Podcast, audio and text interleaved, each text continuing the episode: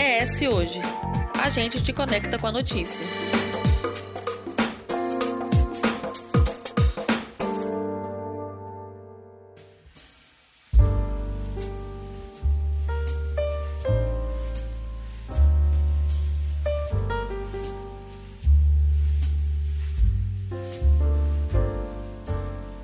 Episódio passado, o ES Ouve começou uma nova série sobre crimes, trazendo sempre aspectos psicológicos e o limiar tênue entre uma ação criminosa e um ato de insanidade. Em nosso primeiro episódio, falamos sobre as mães que matam, e dessa vez o papo criminal continua em família. Todo ambiente familiar tem suas particularidades, problemas e desafios. No entanto, em alguns lares, o limite entre uma divergência comum e um crime é ultrapassado. Mas o que motiva as mortes em família é que faz com que uma pessoa decida matar alguém da sua própria família. E para tentar entender um pouco sobre isso, nós convidamos o psiquiatra forense Jairo Isidro Navarro. Seja muito bem-vindo. Obrigado, pessoal, pelo convite. Em assassinatos em família, né, quando um filho mata o pai ou quando a mãe mata um filho e pessoas da mesma família matam uns aos outros, existe algum fator envolvido de uma forma geral, algum fator psicológico ou não necessariamente? O que, que geralmente costuma ser o fator motivador desse tipo de crime? Quando a pessoa que ouve uma notícia dessa, vê na televisão um relato, um acontecimento de, de um homicídio dentro da família, a primeira coisa que a pessoa se pergunta é se aquele indivíduo que cometeu o crime, se ele tinha algum é, problema de saúde mental, né? Então, automaticamente já pensa se a pessoa tem uma psicose ou coisa assim. Por incrível que pareça, esse tipo de, de acontecimento ocorrer por relação com um transtorno mental é relativamente raro, bem raro. É, é lógico que as psicoses, principalmente, elas cursam com um risco maior de violência. Isso é verdade, porque você tem aí uma quebra da, da realidade. A pessoa não, ela não consegue entender o que, que é real, o que, que não é. A realidade dela muda muito. Mas a ponto dela chegar a matar um filho, é, matar um pai, Eduardo, é uma coisa muito mais rara de ocorrer. Não à toa, quando ocorre, acaba saindo na mídia, todo mundo fica sabendo. É, só que a grande maioria desse, dessas ocorrências, elas não estão correlacionadas a transtornos mentais no sentido é, estrito da palavra, né? É lógico que a pessoa que comete um crime violento, é, ela não é que ela é normal naquele sentido de uma pessoa como a gente entende a normalidade, mas isso não configura um transtorno mental. É, na esmagadora maioria das vezes que ocorrem esses, é, essa, essas, esses acontecimentos, esses homicídios, a pessoa ela tem consciência da realidade. Ela consegue se afirmar, se autoafirmar diante do entendimento dessa realidade é, é uma coisa deliberada na esmagadora maioria das vezes. Ou seja, um senso moral deturpado não significa Exatamente. que a pessoa tem um problema mental. Exatamente, Eduardo. Esse é o grande ponto. É, você tem pessoas na sociedade e com uma, que, que existem com frequência é, bastante elevada, a gente vê isso, é, que não tem senso de moral, que não se importam com o que o outro vai achar. Elas não ligam, por exemplo, para o sofrimento do outro. E isso ocorre é, desde uma coisa muito pequenininha, às vezes um cargo num trabalho, às vezes uma nota na escola, até um, um evento tão grave como um homicídio. É, a pessoa muitas vezes ela está motivada por vingança, por revanche, às vezes algum membro da família está atrapalhando a vida dela. Quando a gente ouve isso, a primeira coisa que a gente pensa é que essa pessoa é completamente transtornada, e não é o caso. Eu sempre brinco que você ter uma índole maldosa é, faz parte da essência do ser humano. Por isso que a gente tem ao longo de toda a história da humanidade comportamento violento, guerra, roubo, criminalidade. Né? Então, é, isso é uma coisa que eu gosto sempre de, de, de falar para a gente tirar um pouco né, o estigma e tirar um pouco o mito de que comportamento violento é igual a transtorno mental. E não é. é a pessoa com psicoses, mesmo graves, ela mantém, a esmagadora maioria das vezes, os vínculos afetivos familiares. Então, às vezes, ela é agressiva, mas não é agressiva com a mãe, não é agressiva com os filhos. Quando a gente vê os crimes, os homicídios, os crimes em geral motivados por transtornos mentais, a gente observa crimes bizarros crimes que não tem nenhum tipo de planejamento. Não é a pessoa, por exemplo, que a ah, minha mãe está atrapalhando meu namoro, igual ocorreu, por exemplo, em Vila Velha há um tempo atrás.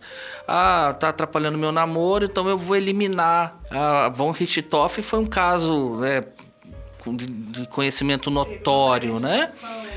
É, eu queria a minha herança, que a minha mãe está atrapalhando o meu relacionamento, meu pai está me atrapalhando, eu quero ter a minha herança, então eu vou matar, vou, vou arrumar aqui um álibi e tal. Completamente diferente. Completamente diferente da pessoa desorganizada que acha, por exemplo, que vai que matar os filhos vai fazer com que eles sejam salvos da destruição do planeta iminente, que vai ocorrer iminentemente. Então é, é, é completamente diferente. A, a, a, criminologia da coisa é completamente diferente. Ela é bizarra, ela não tem nexo, não faz sentido. Pessoas que cometem, por exemplo, é, um crime em transtornos, em psicoses, a gente usa a psicose como um exemplo mais clássico ela não tenta encobrir o crime, ela não planeja o crime. É, a gente até tem um caso recente, eu não lembro onde o município em questão, que foi um rapaz, ele tinha matado o irmão, e ele não queria que a mãe visse o irmão. Ele tava, ele realmente era esquizofrênico e tal. E ele contando assim, ele não tentou, ele se entregou. Ele falou, gente, aconteceu isso, isso, isso. E ele falando com uma certa naturalidade que na cabeça dele fazia sentido a, a, a, aquela narrativa. Porque ele falou, eu não queria que ela que minha mãe visse ele morto, então eu tentei, tipo, não de, de, tirar a identificação dele, né? Então para ele ele fazia olha, sentido. Olha como é que é bizarro. Não faz não tem porquê. É diferente do cara ocultar um cadáver. Completamente diferente. Ele não tentou esconder, ele não tentou falar que não foi ele. ele... Uma coisa que a gente observa também, às vezes a pessoa comete o crime e, ah, e essa, essas, essas alterações da realidade, elas podem ser flutuantes também. Então, às vezes a pessoa, ela comete um crime depois de um tempo, que pode durar um tempo mais curto ou mais longo, né, horas, dias, ela recupera um pouco dessa, dessa, desse senso de realidade, dessa noção, e muitas vezes entra em desespero e tenta se matar, muitas vezes, às vezes comete um suicídio, né? Então, às vezes você vê a pessoa mata o filho, mata o pai, mata a esposa, mata o marido e daqui a pouco ela é, se suicida, por exemplo. A gente né? tem um gancho é, que eu acho que dá para você entrar no agora. No estado, aqui a gente teve um exemplo forte que foi o assassinato de um casal pelo próprio filho. Ele, ele inclusive, depois até se matou depois. O rapaz fazia tratamento e tinha, né, esse quadro mais nacionalmente a gente teve, não se matou, graças a Deus, mas teve o caso do documentarista Eduardo Coutinho, né? Que o filho também, em surto, é, acabou matando, né, o pai. Verdade. E aí você começa a perceber que é aquele arrependimento. E não arrependimento por ter deliberadamente feito algo. É aquela culpa de, naquele momento, ter feito e não ter conseguido. Se é, parar, né? Exatamente. Não tinha noção do que estava fazendo. Conseguindo entender o que estava fazendo, né? É, exatamente. É, e isso e, e você vê que não é uma. A pessoa ela comete um crime, mas não é um crime no senso lógico da coisa. É lógico que quando envolve família, a gente acaba tendo um componente afetivo muito grande. Né? Um homicídio por si só é, é, o crime máximo que alguém pode cometer. Não existe nenhum crime que tenha uma, uma pena maior do que o homicídio, né? E quando isso envolve na família, né, um ambiente que é para ser um ambiente de proteção, de vínculo, é, chama atenção mesmo. As né? pessoas se chocam, né, com. Com certeza. E um outro exemplo, inclusive, também dentro do seio familiar, que foi, acho que em novembro, outubro do ano passado, não lembro agora o mês, é, que foi um casal de. Não sei se você chegou a ter conhecimento, que foi um menino de 14 anos e uma menina de 11 que mataram Sim. a mãe Vila da menina Velha. e eles planejaram. Acho que foi em Vila Velha também. E planejaram a, a, matar, matar o padrasto e na hora não conseguiram e iam meio que colocar a culpa no padrasto. Quando acontece assim, no caso de serem crianças, né, que a gente não consegue entender que crianças podem ser más também. Geralmente tem alguma psicopatologia envolvida ou pode ser um outro tipo de fator, por exemplo, um lar agressivo, um lar violento que pode motivar que uma criança faça isso, ela tem a consciência do que ela está fazendo ou não? Pode ter essa, esse tipo de, de cometimento de crime em adolescentes por uma questão de transtorno mental também. É possível, pode. Mas a frequência também vai ser igual a que a gente falou para adulto. É raro. É, esse caso, por exemplo, foi muito interessante, porque exemplificou bem. Dois adolescentes Não, e uma e, quase criança, e, e né? E tinha, e ela no caderninho colocou a gente pra Sim. gente ficar juntinhos. Vamos matar minha mãe e meu pai. Exatamente, né? Então, assim, você tem adolescente com um traço psicopático. Olha isso. A gente, não, a gente na psiquiatria é, costuma, tem por hábito fazer os, os diagnósticos de transtorno de personalidade a partir dos 18 anos, que é mais ou menos quando a personalidade em tá si ela se forma. Né? Antes disso, a gente chama de transtorno de conduta. Quando é mais novinho, quando você não tem ainda envolvimento criminal, quando a, a conduta ela, ela é transgredida, mas não tanto ainda, a gente chama de TOD, né? Opositor desafiante. Mas são traços que lembram a psicopatia, né? Falta de empatia, colocar o prazer em si, si acima de qualquer valor, passar por cima dos outros, é utilizar de meios ilegais ou né, não corretos para chegar àquele objetivo, né? Então você tem isso também adolescente. É triste, né? Porque criança pode ser má, pode. Né? A gente vê criança, por exemplo, que tortura animal, criança que bate no colega, criança que mente, criança que trapaceia, pode.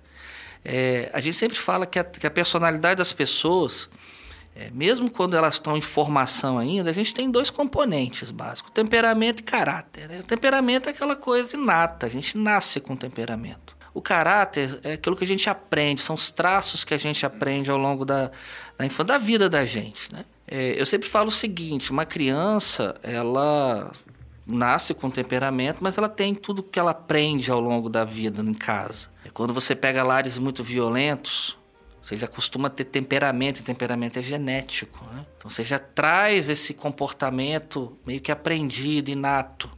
Ninguém espanca o filho à toa. Uma coisa é você corrigir seu filho, outra coisa é você torturar seu filho. Outra coisa é você deixar seu filho passando por necessidade. Então você vê que esses comportamentos, esses traços, essas personalidades antissociais, elas têm um componente genético e têm um aprendizado também. É verdade. Né? E não falando só desse caso, porque confesso também que não entrei muito a fundo para saber como é que era a dinâmica familiar antes. Mas você vê o comportamento violento se perpetuando de geração em geração. Então você tem, por exemplo, famílias que têm violência contra a mulher, você vai ver isso se perpetuando. Violência infantil, você vai ver se perpetuando. Você tem, lógico, não é necessariamente assim que ocorre, óbvio, né? Mas você vê que isso é, tende a se repetir. A gente meio que é, é, é condicionado a repetir padrões, né? Exatamente. Da nossa, da nossa criação. E a gente traz muito isso da família. Ah, os pais eram de um determinado temperamento, os filhos tendem a copiar o temperamento, porque é uma questão genética. Se você pega uma criança com um temperamento muito tranquilo e coloca num ambiente é, violento, não necessariamente ela comporta-se de modo violento. Ela muitas vezes deprime, porque é a adaptação que ela faz. Então você tem componentes que são inatos e esses componentes inatos eles se repetem ao longo das gerações. E não quer dizer também o inverso, né? A pessoa é filho de uma de alguém com personalidade social, não quer dizer que ela vai ter também. Mas você vê esses traços, é, esses temperamentos se repetindo em geral. É, então, um caso desse, por exemplo, pode correlacionar com o fator de risco de ambiente violento, privação.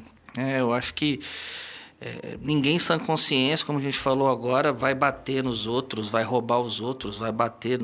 Então você vê um componente genético aí de, de ação criminosa. Aí você tocou nessas coisas de crimes cometidos no ambiente familiar e dentro deles agora o feminicídio, que é um crime entre aspas, novo, ou pelo menos regido, a, né? Essa tipificação né, é, é, nova, mas que já acontece ao longo do tempo, porque há vários e vários anos a gente bate nessa tecla da violência doméstica e às vezes acaba culminando efetivamente na morte de alguém. O que, que acontece para a pessoa ter esse ódio à, à mulher e que acaba às vezes culminando na, na morte da vítima da violência doméstica? Então, feminicídio é uma coisa, é um assunto bem interessante da gente a gente conversar, né? Porque acontece, você falou perfeitamente.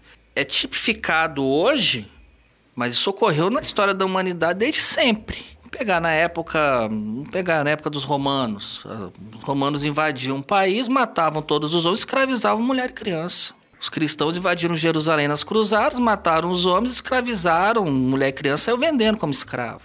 Então, você tratar a mulher como um objeto, a criança como um objeto, é uma, é, é uma coisa que sempre ocorreu na humanidade. A nossa sociedade, a sociedade ocidental como a gente conhece hoje, ela é essencialmente machista. E, e é assim no Ocidente inteiro. A gente falava de democracia em Atenas há 2.500 anos e a mulher foi votar no Brasil em 1933 primeira mulher a fazer parte, deputada, foi em 1933. Então, ó, olha como é que a situação, é, ela, ela, e está falando do Brasil, mas se pegar a Inglaterra, pouco antes também, Né? Se você for E pegar... a gente olhar outros países que O- o hoje em dia- dia nem, nem esse direito O tem Dia direito. né? Internacional da Mulher, dia 8 de março, vem por conta do movimento das sufragistas na, na Inglaterra. Isso é coisa recente, 100 anos para cá. A gente ouviu falar de direitos iguais 150 anos para cá. Numa sociedade que tem 5 mil anos. Então, tratar a mulher como um objeto, tratar a criança como um objeto é uma coisa que é, faz parte da cultura. É assim que fala, é a minha mulher, é o meu filho, eu faço o que eu quero com meu filho. O filho é meu e ninguém pode falar E o o que é muito quiser. comum também, nesses casos, às vezes, de feminicídio, é que ocorre também a morte, às vezes, desses filhos e dessa mulher. Como Também. se fosse levar. Ou então Também. matar o filho para se vingar dessa mulher, né? Exatamente. Que ainda é mais cruel. Nossa, demais. Ou então ameaçar o filho para poder manter a mulher rédea curta. O que a gente observa hoje é que, antigamente, você poderia ter menos crime. Isso não é estatístico, isso é uma questão de observação. Talvez você tivesse menos homicídio, porque você tinha outras formas de violência. Então a mulher não podia se separar porque não podia ser divorciada, né? A desquitada. Mulher desquitada tinha acabado a vida dela. Mulher não trabalhava fora, então se ela não dependesse se o marido não desse o dinheiro para ela poder sobreviver, ela ia sobreviver de que forma? Quantas vezes a gente, né, ouvia falar, principalmente interior, né? Ah, a mulher vai se separar, volta para casa dos pais, porque não tem renda. Então, muitas vezes a mulher se submetia a situações Porque de tinha aquela, violência, tinha aquela é, dependência financeira que é do- uma violência. Você não poder dar sua opinião, você não pode poder fazer o que você quer. Quantas vezes a gente vê, até hoje, a mulher ter que se submeter em questões sexuais, ser violentada dentro de casa, porque o marido quer ter a relação ela não, e ela não tem, assim, não tá com vontade, mas tem. estupro dentro do casamento. né? Exatamente, que é crime isso. Você espancar uma criança até tirar sangue é crime. Você ameaçar uma criança é crime. Mas dentro de casa, na cabeça, nesse senso comum, na questão cultural, é um absolutismo. O marido manda, é a casa, ele é o rei do castelo, que é a casa dele, ele faz o que E ele se quer. tá É como dentro se de a- casa, tá em segredo, se ninguém sabe, É como tá se a certo. família fosse uma propriedade privada. Então, Exatamente. né? E o que Eu a gente tem observado é que isso tem. Parece que deu uma melhorada há uns anos, isso voltou muito nos últimos tempos. Aquela coisa, ah, família, família patriarcal, você não aceitar outros tipos de família, de, de, de formações familiares é também um grande problema. A família tem que ser, na cabeça do senso comum, aquilo ali: é marido, mulher, filho. Você não pode ter um outro componente ali. Tem, tem também relação, você falou de coisas de 100 anos pra cá e a gente tem um, um crescimento de movimentos, né? Começa com os direitos iguais lá atrás, pra ter to- todo mundo, assim, nivelar, nem que fosse, né, o homem pelo menos ali, mas nivelar pra todo mundo ter educação, todo mundo ter acesso à saúde, essas coisinhas básicas. Depois isso vai sendo levado pra mulher e outras pessoas começam a vir atrás, né? É, outros movimentos começam a vir atrás para que esses direitos fundamentais realmente sejam para todo mundo. E ao ganhar força, muita gente se sente incomodada, muita gente se sente insegura, muita gente se, se- certeza. se sente perdendo direito. Nossa, demais, Eduardo. É que a gente mais observa. Por incrível que pareça, tem gente hoje que acha inadmissível a mulher ganhar mais que ele. Acha um absurdo. Ah, minha mulher vai ganhar mais do que eu? Só que se a sua mulher trabalhar, cara, você vai ter o dobro da sua renda. Você vai ter uma qualidade de vida muito melhor. Não, mas minha mulher não pode trabalhar fora. Porque como é que sempre se fala, né? É, quem contrata a banda escolhe a música, né? Então, se ela começar a contribuir no lar, ela vai começar a mandar também. É quem manda se, sou eu. Se ela tiver uma independência, ela vai poder me largar a hora que ela quiser. Exa- Ela vai poder Isso é outra coisa que escolha, a gente né? vê demais. Ah, não, mas aí ela pode fazer o que ela quiser. Ah, se minha mulher for pro trabalho, ela vai conhecer alguém. e tal. Gente, isso ainda acontece. Claro que diminuiu, obviamente, né? Se for ver ao longo do tempo, isso tende a diminuir. É uma outra coisa que a gente observa também, né? Quanto mais você tem falta de educação, educação formal que eu falo, né? Quanto mais você tem ambiente com privação, mais isso ocorre. E até por uma questão também de, de relação de mão dupla, porque você ter a mulher submissa, sem contribuir com renda dentro de casa, você também vai ter menos renda e você vai ter, sabe, você entra naquele, naquele ciclo, né? Aí que aquelas, se cri- perpetua aí aquelas crianças, dentro. por si só, vendo violência, vão crescer. Vão, e você repete aquilo. Se você vê o seu pai bater na sua mãe, tem uma facilidade maior de você encarar isso como uma normalidade. Se você era espancado pelo seu pai, você espanca seu filho. Você vai passando isso para você aprender o que a vida é assim. Quando na realidade não era para ser. É uma covardia o cara que é cinco vezes maior que o outro bater. A gente até fez um- uma matéria recentemente, não foi necessariamente sobre a violência física, mas falando sobre como as parentalidades tóxicas, né, como esses ciclos abusivos dentro de casa fazem com que as pessoas procurem relacionamentos com aquele mesmo padrão, né? Porque é o que ela tá naturalizada a ter. Você vai achar que é normal. isso. Eu falo uma coisa, né? Eu sou pai, eu tenho filho. Imagina o seguinte: se minha filha começa a namorar uma pessoa, e a pessoa grita com ela, ela não está acostumada com isso dentro de casa. Então qual que é a tendência dela? Sair de perto. Se alguém ameaçar dar um tapa, nem se fala, vai na, vai na delegacia da queixa. Na hora, porque ela não está acostumada com isso. Mas se isso é uma coisa que ocorre o tempo todo, ela meio que se acostuma. E a pessoa começa, não é batendo de- fisicamente de uma vez, é gritando, é cerceando liberdade, é vigiando a roupa, é, sabe? Ah, você não vai sair com essa saia porque tá curta. Pô, não tá. Mas que é mulher minha não mostra a perna. Olha só, a propriedade. Então, quem cresceu num ambiente assim, acha isso normal. Tende a achar normal, né? Também, lógico que há exceções, obviamente, mas tende a achar. Então, isso se perpetua. E quebrar isso é muito difícil. Por isso que a gente vê que, apesar de campanha, apesar de legislação, ainda é muito alto, né? E o nosso Estado é campeão nisso aí. E aí, eu tenho uma pergunta que, assim, pra, pelo menos assim, pessoalmente pra mim é chave eu não, e eu realmente não tenho resposta, então vou, vou buscando nos outros, assim, que é, a gente, nesse momento, tem a galera que é mais progressista, que, né, como você falou, não grita, não bate, não tem esse senso de propriedade e tal, que é o seu caso, mas existe uma galera que tá presa no passado, tanto que a gente tá falando de, de crimes, assim, que já deveriam... Se não ter acabado, ter diminuído muito. Eu não, sei se, eu não sei se você tá por dentro, se vocês dois estão por dentro, mas vocês estão ouvindo falar do Red Pill? É, tamo, então. É um movimento bizarro de homens que eh, eles, eles me- me- basicamente dizem que a mulher, se ela se ela for muito bonita, ela vai te dar problema. Se ela for independente demais, ela vai te dar problema. E ela. Não, teve um cara que falou como que é do, do tempo que a mulher fica no banheiro. Não, porque ela vai estar falando com outro cara no telefone. Então você tem que, tipo, ficou mais tempo do que o Vocês são normal. paranoicos achando outros paranoicos na internet e fazendo um grupo de paranoia, né? Não, homens inseguros, né? Porque você acha que vai ser Não, traído com óbvio. qualquer coisa, não tem segurança. sim. Porque se ela ganhar mais do que eu, vai dar Aí- ruim. Daí que surge a minha pergunta da, da questão da- de duas gerações é, intercaladas vivendo ao mesmo tempo, né? Que é isso, porque é, é o cara que tinha todo esse processo de dominação, quando ele perde, ele, claro que vai ficar inseguro, óbvio que vai ficar inseguro. Até a gente mudar e perceber que não dá pra ser, tem insegurança, tem um, ah, isso aqui não vai dar certo, não vai funcionar. Então, até a gente ter essa mudança de sociedade, são algumas gerações, são 100, 200 anos pra gente realmente ter a sociedade com certas coisas exterminadas. Igual vacina pra lidar com doença. Quanto tempo que você tem que dar vacina até se livrar dela, né? Então, como é que a gente vive com duas sociedades vivendo ao mesmo tempo e faz essas coisas conversarem e os dois se entenderem? Todo mundo acha que na época, na minha época era melhor, né? É, Isso eu vejo direto.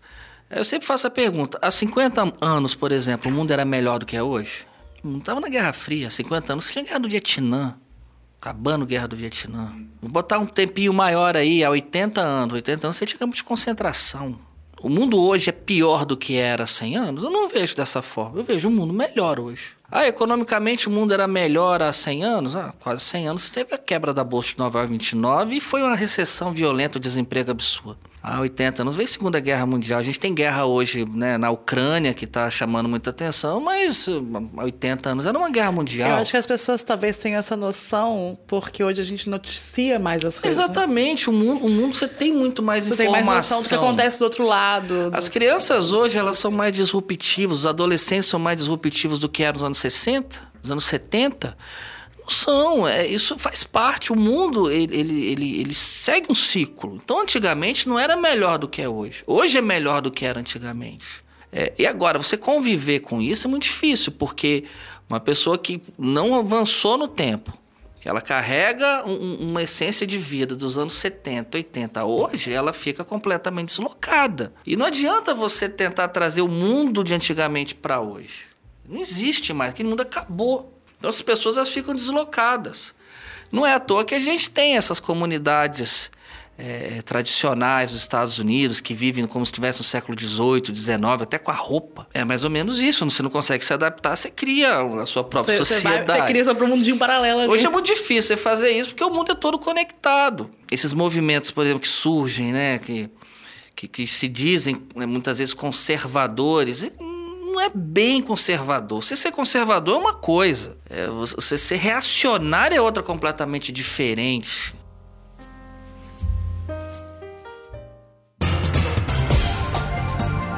ES Hoje. A gente te conecta com a notícia.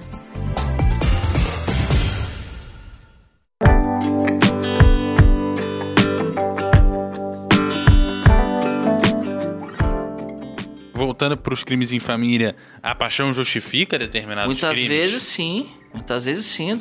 Ciúme. Crime passional, né, que a gente Nossa, crimes passionais, violência. Pega, quero ver seu celular de qualquer jeito, ah, você não vai deixar eu ver, eu vou lá e te bato. E, e muitas vezes você tem delírios de ciúme, que você tem esse componente afetivo grande. Ah, minha mulher tá me traindo, meu marido tá me traindo. Ou Não então tem esse- nada a Ou ver. então esses casos que os caras matam a mulher e depois se matam, né? Tipo assim, Também. não- você não vai ser de ninguém, mas eu também não consigo ficar vivo sem você. É, Exatamente, não vivo sem você. Sabe?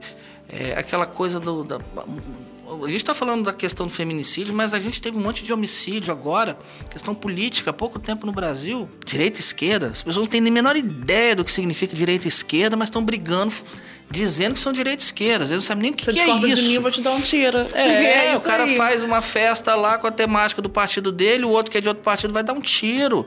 E vice-versa. Briga por futebol, torcida que briga uma com a outra. Gente, o pessoal briga por causa de jogo de bola. Agora, quando você conversa com o pessoal, não é um jogo de bola.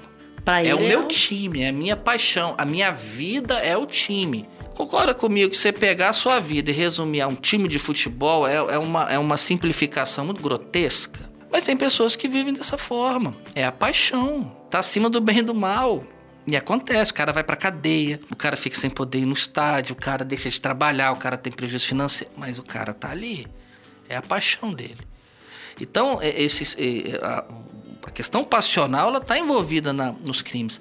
Agora, um detalhe importante: é, quando a gente fala de crime passional, a gente não está falando de transtorno mental. Todas as pessoas elas vão em algum momento da vida se apaixonar por alguma coisa. Não necessariamente essa paixão vai durar a vida toda. Ela pode ter momentos. né? E depois a pessoa cai em si. Isso acontece. Uma paixão existe, aí para um pouco, aí Volta volta. com outra coisa. Todo mundo em algum momento vai, vai ter isso. Quem nunca ficou apaixonado Fica um por pouco alguém? cego por algo ou alguém, né? É lógico que à medida que a gente vai amadurecendo na vida, a gente meio que vai estabiliz- estabilizando esse tipo de, de sentimento. Pode ocorrer, mas é mais comum em adolescente, jovem, né? Aquela paixão política, a paixão é, romântica, a paixão, por exemplo, por uma banda, por, um, por uma forma de arte. É, então, na minha época, por exemplo, vocês tinham os apaixonados pelo Legião Urbana, os apaixonados pelo Titãs, e um brigava com o outro, sabe? Você não podia discordar, que você discordar era uma heresia. Hoje a gente tem, tem visto aumentar muitas paixões religiosas, né? Que a gente pode chamar até do fanatismo, né? Apesar de que o fanatismo, Lídia, talvez seja ainda mais extremo, porque envolve um movimento, né? Uma coisa mais de massa, é, né? Mais individual. exatamente, né? E é um perigo. Você vai no fanatismo político, você desemboca numa Alemanha nazista. Você vai num, num fanatismo político, você desenvolve, desemboca na União Soviética, com todos os seus é, os antagonismos do regime. Você vai no fanatismo, a gente desem, fanatismo religioso, a gente desemboca, por exemplo, num- numa inquisição, onde já se viu você, você pegar uma pessoa e queimar vivo como forma de punição. Nem qu- qualquer país do mundo hoje que, que tem pena de morte, ninguém queima ninguém. Isso é cúmulo. Ninguém afoga ninguém, ninguém queima ninguém. Você vai, por exemplo, vamos pegar um regime aí ainda bastante. Vamos pegar a China, por exemplo, né? Que é um regime bem fechado ainda. A pena de morte, fuzilamento. Que está na lei brasileira também. Em tempos de guerra, o Brasil, dependendo do crime, a pessoa pode ser fuzilada em casos excepcionais, né? Em caso de, de, de guerra declarada. Mas está no nosso código. Que ainda é uma forma de morte menos dolorosa. Estados Unidos, pouquíssimos estados hoje têm pena de morte nos Estados Unidos. Foi tirando Foram muito. diminuindo. E hoje os que têm ainda conservam a injeção letal, né? Cadeira elétrica é uma coisa que é tortura, isso não existe mais. Né? No- se, se eu não me engano, acho que não tem nenhum estado no- nos Estados Unidos que tem cadeira elétrica. Acho que já- abo- é, acho que já aboliram em todo, é. até o Texas aboliu. Ainda tem a, a injeção letal, ainda você tem. Queimar vivo alguém? Você via esse tipo de tortura na época dos romanos. Jesus foi torturado até a morte. Você via queimar fanatismo religioso, gente. Então é muito perigoso isso. E os movimentos né, que, que desembocam nisso, eles precisam ser contidos na, na origem. Porque depois que toma uma proporção, é igual tsunami. Você não segura mais. Ou segura a base de muita dificuldade. Por isso que a gente fala sempre, violência. Você controla a violência na origem, não é na ponta. Você vai pegar, por exemplo, um cara que já está reincidente, 20, 30 homicídios, você consegue é, ressocializar um Muito cidadão fácil, muito mais desse? fácil você recuperar ele lá antes ou no primeiro do que. Muito difícil quando você pega na ponta. Agora, esse mesmo cidadão lá com seus 8, 9, 10 anos, é menos difícil. É até uma coisa que eu ia te perguntar. Você- Você disse que a maioria dos crimes em família não necessariamente não são por questões mentais, de saúde mental, né? Geralmente é realmente uma questão social ou maldade mesmo, perversidade. Ou por algum interesse, enfim. Quando há essa ruptura, por exemplo, no caso de quem tem algum transtorno psicótico, e, e- e ocorre esse limite, ele ultrapassa esse limite e vai pro crime. É possível voltar ou para depois que rompe essa, essa- esse limite criminal é mais difícil? Então, a pessoa cometeu o crime pelo problema de saúde mental dela. Se ela não tivesse com aquele problema no momento, não teria tido o crime. Então, é uma situação que você, quando configura né, a promotoria, abre um incidente de insanidade, em caso do homicídio, por exemplo, né, ou o próprio advogado da parte, né, o advogado de defesa, ou a autoridade policial, eles abrem o, o incidente de, de insanidade e você configura realmente que a pessoa ela, ela era inimputável no momento, que ela não tinha noção do que ela estava fazendo, você nem, você nem apena essa pessoa. Ela não vai para o presídio comum, ela vai cumprir a medida de segurança. Então ela vai fazer o tratamento dela. Pode ser um tratamento, aí vai depender, lógico, do, da- do grau de violência do, do- do- da ocorrência e tal. Muitas vezes ela vai tratar ambulatorialmente, às vezes ela vai para o hospital de custódia para ficar sob tratamento. E ela vai fazer o tratamento até que chega um momento que a periculosidade dessa pessoa ela pode cessar. A gente sabe que é assim que a lei fala, mas a gente sabe que não é uma cessação de periculosidade no, no- no- no sentido literal da coisa. Você tem uma redução do Porque risco tem de como- Você violência. não tem como prever, nunca mais ela um Exatamente, crime. porque os fatores são Fatores finitos, externos né? e- Finitos, mas você- até que a pessoa ela recupera a, a- a noção da realidade, ela recupera o seu juízo. Quando a pessoa está no juízo normal dela, ela não vai ter um comportamento criminoso que ela teve naquela ocorrência, porque é causa e efeito. Então você consegue, entre aspas, recuperar de uma maneira muito mais fácil do que recuperar alguém que por uma índole é criminoso. Então é diferente. Por isso que o hospital de custódia, a pessoa, ela periodicamente, ela passa por exames criminológicos para exames de cessação de periculosidade. E ela só vai embora dali quando ela tem condição de voltar para a sociedade sem que tenha um risco elevado de violência. E ela manter dali para frente né, o seu tratamento. É lógico, se a pessoa recebe alta do hospital de custódia e não mantiver o tratamento, for uma esquizofrenia, por exemplo, pode ter uma psicose novamente e ter um crime, cometimento de crime. Mas é diferente, completamente diferente. E, inclusive, quando a gente olha é, os crimes, principalmente crimes violentos, você vê pouco, pouca abertura de componente de insanidade, né? de incidente de insanidade. Até porque costuma ficar mais tempo preso, né?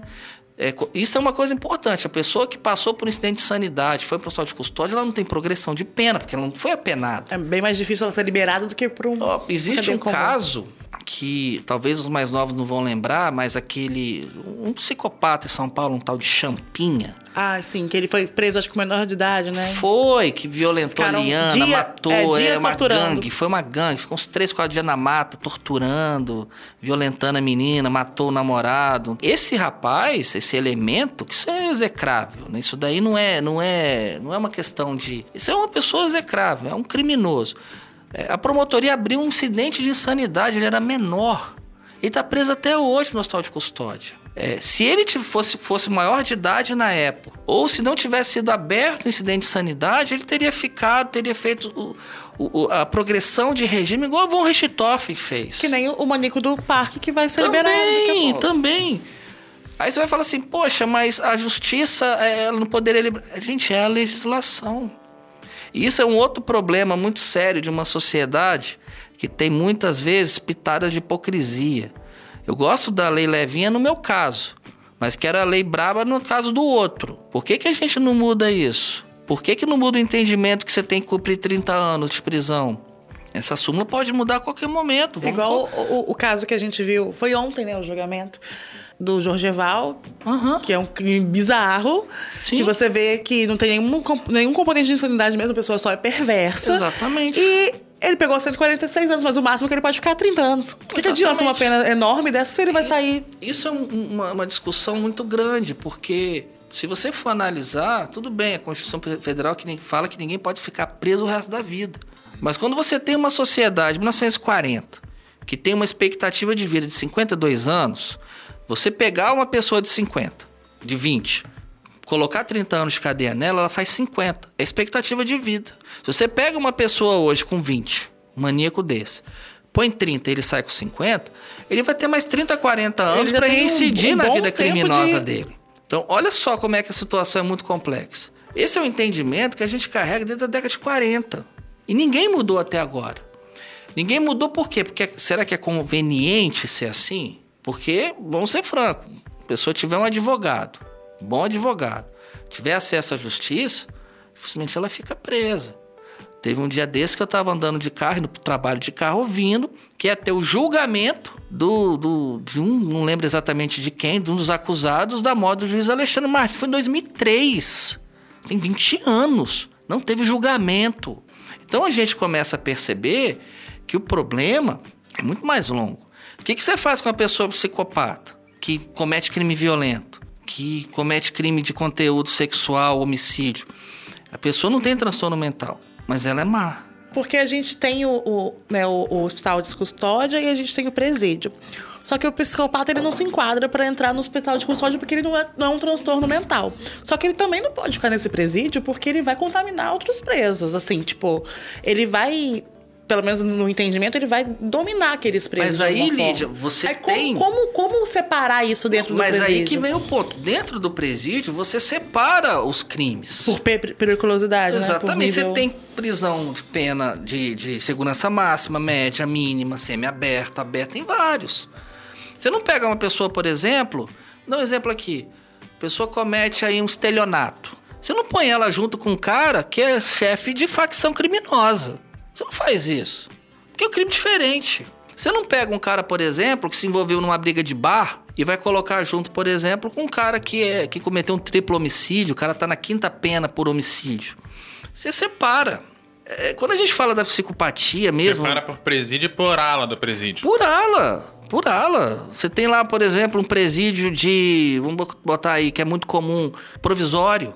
Você separa por ala, você separa por setor. O, o crime de legítima defesa, por exemplo, a pessoa às vezes cometeu um crime em legítima defesa, ainda não está naquela coisa de ser solto, você separa. A autoridade policial, a autoridade penitenciária, ela já tem os protocolos dela de, de, de diferenciar isso. Hoje a gente tem esses. eh, Até presídio federal a gente tem para separar. Então, não é uma questão de você tratar no hospital de custódia, mas é saber separar. Esse aqui é um crime. Ah, a pessoa é- chega num ponto de comportamento antissocial que ela cometeu um crime de um nível máximo. Então ela vai para uma determinada localidade. E ela não- e- vai e- ser apenada com proporção ao crime dela e vai cumprir a, a pena de uma maneira proporcional ao crime. O outro cometeu um crime menor, cada crime é diferente do outro. Um crime de menor magnitude, com menor violência, então ele vai cumprir de uma outra forma. Agora, uma pessoa que está na quinta pena por homicídio, ela tem condição de ser ressocializada?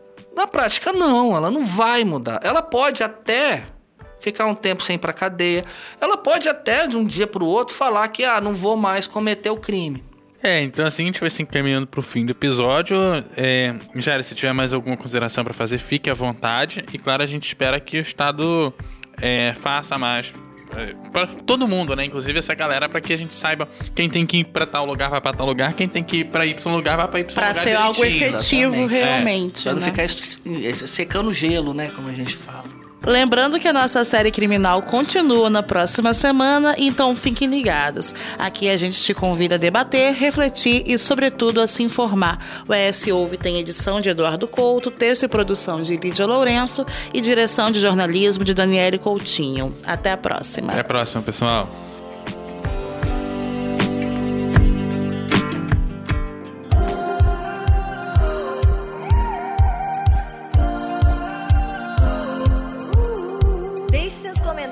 Em eshoje.com.br. É lá que você se mantém informado todos os dias. Nos siga também nas redes sociais e em nosso canal do YouTube, arroba ESHoje.